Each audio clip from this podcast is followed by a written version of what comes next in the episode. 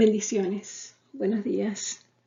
Gracias Señor por este hermoso día. Gracias por esta mañana fría, bonita, preciosa. Pero más que nada, Señor, gracias por esta nueva oportunidad que nos has dado de vivir, de abrir nuestros ojos, de encontrarnos contigo. Gracias Señor por tu bendición sobre nuestras vidas y sobre nuestra familia. Gracias Padre. Gracias. Bueno, continuamos con la lectura de Génesis capítulo 32, la versión nueva traducción viviente. Génesis 32. Cuando Jacob emprendió nuevamente su viaje, llegaron ángeles de Dios a encontrarse con él. Al verlos, Jacob exclamó, Este es el campamento de Dios. Por eso llamaron a aquel lugar Manahaim. Jacob envía regalos a Esaú. Entonces Jacob envió mensajeros por delante de su hermano Esaú, quien vivía en la región de Seir en la tierra de Edom, y les dijo, Den este mensaje a mi señor Esaú. Humildes saludos de tu siervo Jacob. Hasta el momento estuve viviendo con el tío Labán y ahora soy dueño de ganado, burros, rebaños de ovejas y de cabras y muchos siervos, tanto varones como mujeres. Enviado a estos mensajeros por delante para informar a mi Señor de mi llegada, con la esperanza de que me recibas con bondad. Después de transmitir el mensaje, los mensajeros regresaron y le informaron a Jacob. Nos encontramos con su hermano Esaú y ya viene en camino a su encuentro, con un ejército de cuatrocientos hombres. Jacob quedó aterrado con la noticia. Entonces Separó los miembros de su casa en dos grupos y también a los rebaños, a las manadas y a los camellos. Pues pensó, si Esaú encuentra a uno de los grupos y lo ataca, quizá el otro pueda escapar. Entonces Jacob oró, Oh Dios de mi abuelo Abraham y Dios de mi padre Isaac, oh Señor, tú me diste, tú me dijiste, regresa a tu tierra y a tus parientes, y me prometiste, te trataré con bondad. Yo no soy digno de todo el amor inagotable y de la fidelidad que has mostrado a mí. Cuando salí de mi hogar y crucé el río Jordán, no poseía más que mi bastón. Pero ahora todos los de mi casa ocupan dos grandes campamentos. Señor, te ruego que me rescates de la mano de mi hermano Esaú. Tengo miedo de que venga para atacarme a mí y también a mis esposas y a mis hijos. Pero tú me prometiste, ciertamente te trataré con bondad y multiplicaré tus descendientes hasta que lleguen a ser tan numerosos como la arena a la orilla del mar, imposibles de contar. Así que Jacob pasó la noche en aquel lugar. Luego escogió de sus pertenencias los siguientes regalos para entregar a su hermano Esaú. Doscientas cabras, veinte chivos, 200 ovejas, 20 carneros, 30 camellas con sus crías, 40 vacas, 10 toros, 20 burras y 10 burros. Separó esos animales en manadas y asignó cada manada a un siervo distinto. Luego dijo a estos siervos, vayan delante de mí con los animales, pero guarden una buena distancia entre las manadas. A los hombres que dirigían el primer grupo les dio las siguientes instrucciones. Cuando mi hermano Esaú se encuentre con ustedes, él les preguntará de quién son siervos, a dónde van, quién es el dueño de estos animales. Entonces deben contestar, pertenecen a su servidor Jacob, pero son un regalo para su señor Esaú. Mire, él viene detrás de nosotros. Jacob dio las mismas instrucciones a los siervos a cargo del segundo y tercer grupo y a todos los que iban detrás de las manadas. Cuando se encuentren con Esaú deben de responder lo mismo y asegúrense de decirle, mira, su servidor Jacob viene detrás de nosotros. Jacob pensó, intentaré apaciguarlo enviando regalos antes de mi llegada, y cuando me encuentre con él en persona quizá me reciba con bondad Así que los regalos fueron enviados por delante y Jacob pasó la noche en el campamento.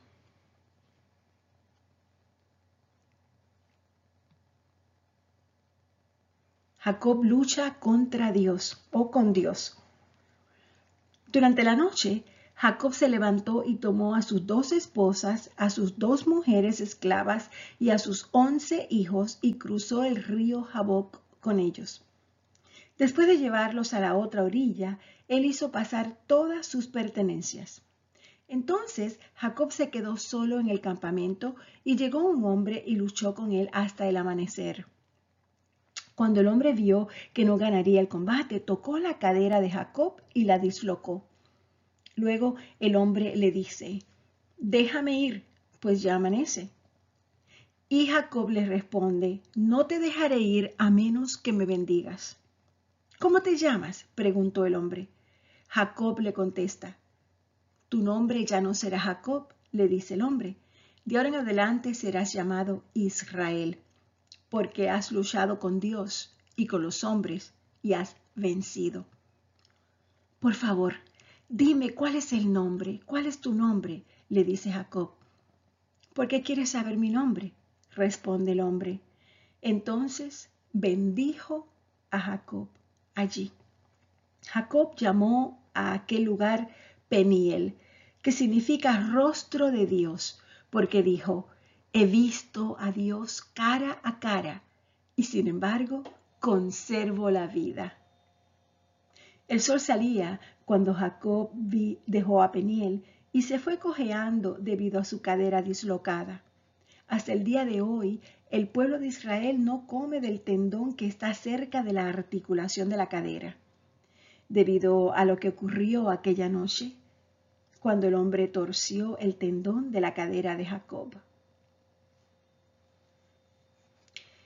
Jacob y Esaú se reconcilian. Entonces Jacob levantó la vista y vio a Esaú a lo lejos, quien se acercaba con sus cuatrocientos hombres. Por eso repartió a los niños entre Lea, Raquel y sus dos esposas esclavas.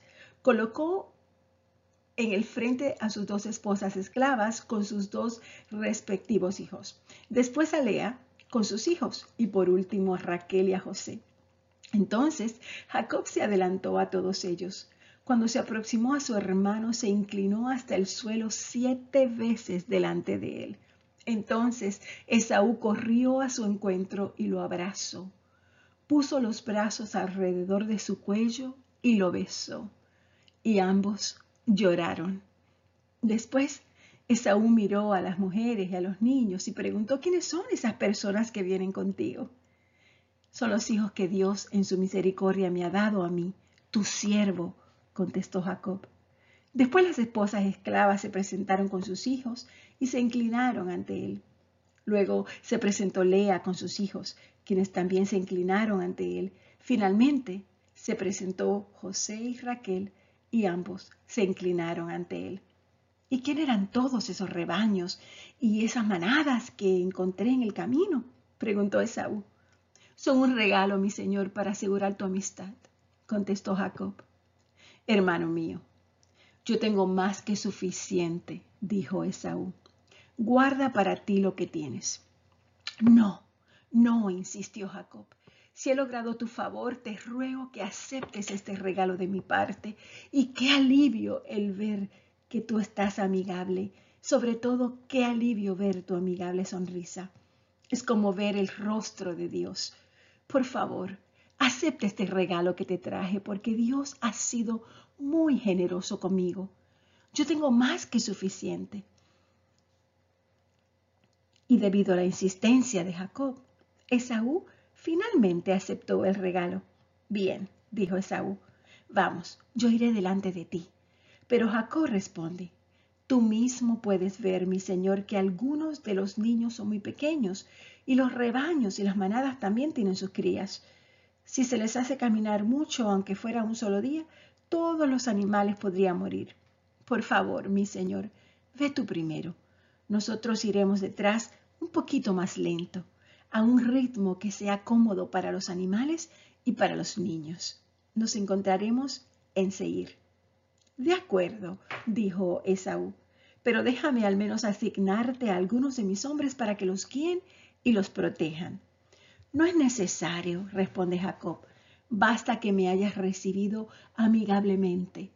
Entonces Esaú se dio la vuelta y emprendió el camino de regreso a Seir ese mismo día. Jacob, en cambio, viajó hasta Sucot. Allí se construyó una casa e hizo cobertizos para su ganado. Por eso aquel lugar se llamó Sucot, que significa cobertizos. Después de viajar todo el trayecto desde Padan Aram, Jacob llegó sano y salvo a la ciudad de Siquem en la tierra de Canaán. Una vez allí estableció su campamento fuera de la ciudad. La parcela donde acampó la compró a la familia de Amor, el padre de Siquem, por 100 monedas de plata, y allí edificó un altar y le puso por nombre el Eloé Israel. Cierto día, Dina, la hija de Jacob y Lea, fue a visitar a unas jóvenes que vivían en la región. Cuando el príncipe del lugar Siquem, hijo de Amor el Ebeo, vio a Dina, la tomó a la fuerza y la violó. Sin embargo, luego se enamoró de ella e intentó ganarse su cariño con palabras tiernas. Le dijo a su padre Amor, consígueme a esta joven, pues quiero casarme con ella. Entonces Jacob se enteró de que Siquem había deshonrado a su hija Dina, pero como sus hijos estaban en el campo cuidando a sus animales, él no dijo nada hasta que regresaron. Amor, el padre de Siquem, fue a hablar del asunto con Jacob. Mientras tanto, los hijos de Jacob, al enterarse de lo ocurrido, regresaron del campo de inmediato. Quedaron horrorizados y llenos de furia cuando supieron que su hermana había sido violada. Siquén había cometido un acto vergonzoso contra la familia de Jacob, algo que nunca debió haber hecho. Amor habló con Jacob y con sus hijos y dijo, mi hijo Siquén está verdaderamente enamorado de su hija. Por favor, permítanle casarse con ella. De hecho, formemos también otros matrimonios. Ustedes nos entregaron a sus hijas para nuestros hijos y nosotros les entregaremos a nuestras hijas para los hijos de ustedes. Todos ustedes pueden vivir entre nosotros. La tierra está a su disposición. Establezcanse aquí y comercien con nosotros y siéntanse en libertad de comprar todas las propiedades en la región. El propio Siquem también habló con el padre de Dina y con sus hermanos. Por favor, sean bondadosos conmigo y permita que me case con ella. Les suplico, yo les daré yo les daré todo lo que ustedes necesiten. Quiero casarme con ella. Entonces Jacob se enteró de que Siquem había deshonrado a su hija Dina. Y como había sido una, una deshonra, a él le cayó muy fuerte, pero de ninguna manera se puede permitir que ellos se casen. Los hermanos de Dina estaban muy, muy enojados. Sea cual fuere la dote o el regalo que exijan, lo pagaré de buena gana. Solamente yo les pido que me entreguen a la muchacha como esposa. Ellos insistían. Entonces, ellos le dijeron, de ninguna manera podemos permitirlo, porque tú no has sido circuncidado. Sería una vergüenza para nuestra hermana casarse con un hombre como tú. Pero hay una solución. Si todos los varones entre ustedes se circuncidan como lo hicimos nosotros, entonces les entregaremos a nuestras hijas y tomaremos a las hijas de ustedes para nosotros. Viviremos entre ustedes y seremos un solo pueblo.